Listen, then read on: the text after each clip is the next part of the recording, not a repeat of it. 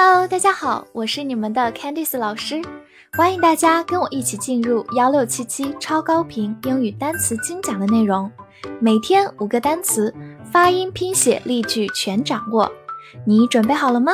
我们一起开启今天的学习吧。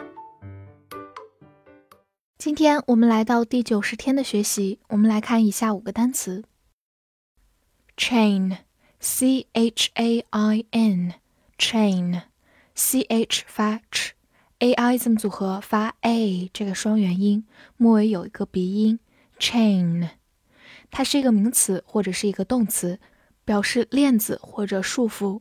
比如说，food chain 就是食物链。food chain。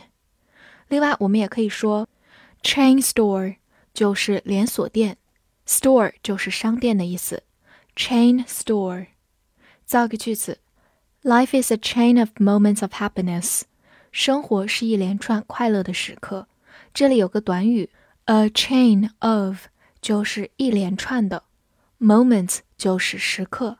好，我们慢读一遍。Life is a chain of moments of happiness. Life is a chain of moments of happiness. 第二个句子，She chained her bicycle to the gate. 他用链子把自行车拴在大门上。这里的 chain 用作一个动词，表示拴链子。好，我们慢读一遍：She chained her bicycle to the gate. She chained her bicycle to the gate. Wind, W-I-N-D, wind, W 发 w，I N 发 in，末尾的 d 发的，wind。 它是一个名词，表示风或者气流。比如说，a strong wind 就是强风，a strong wind。与它相反，轻风就是 a light wind，a light wind。light 就指的是轻的，在这里形容轻风。造个句子：A strong wind blew my head off。一阵强风把我的帽子刮掉了。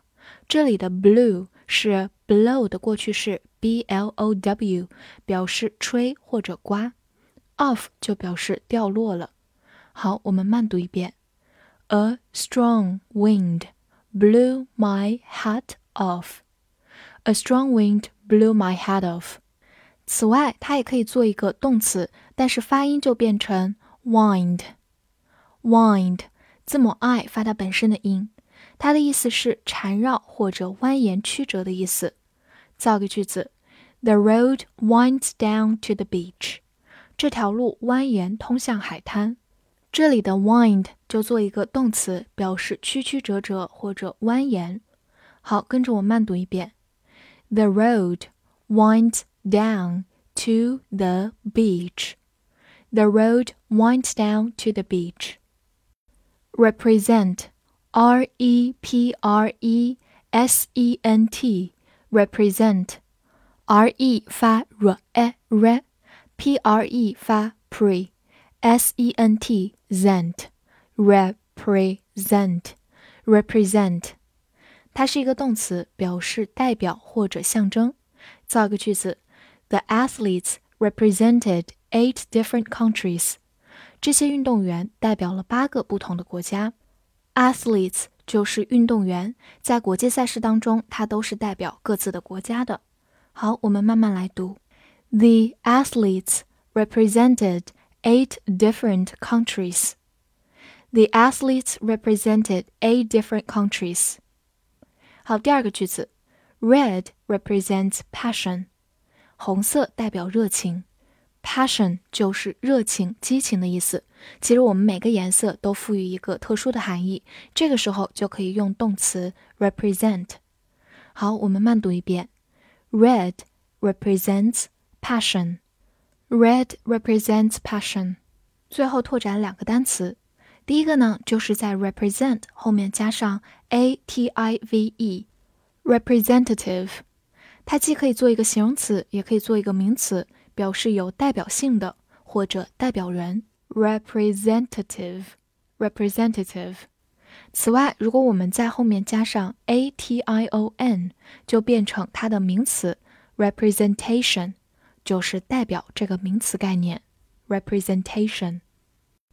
wood，w o o d，wood，o o 字母组合在这里发短音 o，wood，它是一个名词，表示木头、木材。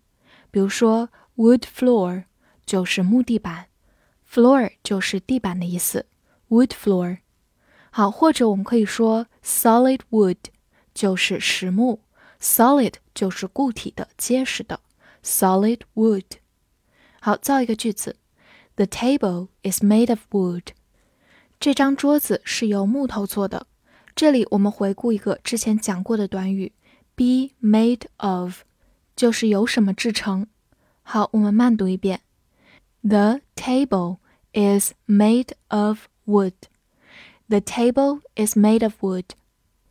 好，最后回顾一下，我们之前讲到过，wood 后面加上 s 变成 woods，它其实相当于 forest，两个都表示树林或者森林，woods，forest。好，此外呢，如果我们把末尾的 d 变成 l 结尾，就变成了 wool。这个词我们之前也讲过，它是一种材质，表示羊毛，wool。Hall，h a l l，hall，a l l 发长音 o，后面还有一个滑音，hall。它是一个名词，表示走廊、门厅、大厅等等。比如说，City Hall 就是城市的大厅，就是市政厅。City Hall，好，或者我们说 Dining Hall 就是吃饭的大厅，其实就是食堂。Dining Hall，好，最后还有一个 Concert Hall 就是音乐厅，Concert 就是音乐会、演奏会。造个句子。Smoking is not allowed in the entrance hall. Entrance 表示入口，所以 entrance hall 就是进了入口直接看到的这个大厅。Entrance hall. Allow 就是允许的意思，not allowed 就是不被允许。好，我们慢读一遍。Smoking is not allowed in the entrance hall. Smoking is not allowed in the entrance hall. 复习一下今天学过的单词：chain，chain，名词或者动词，表示链子、束缚；wind，wind，名词，风、气流，或者读作 wind，wind， 是一个动词，表示缠绕、蜿蜒、曲折；represent，represent，动词，代表、象征；wood。Wood，名词，木头、木材。Hall，hall，名词，走廊、门厅、大厅。翻译句子练习：入口大厅的地板是由木头制成的。这句话你会正确的翻译出来吗？希望能在评论区看到你的答案。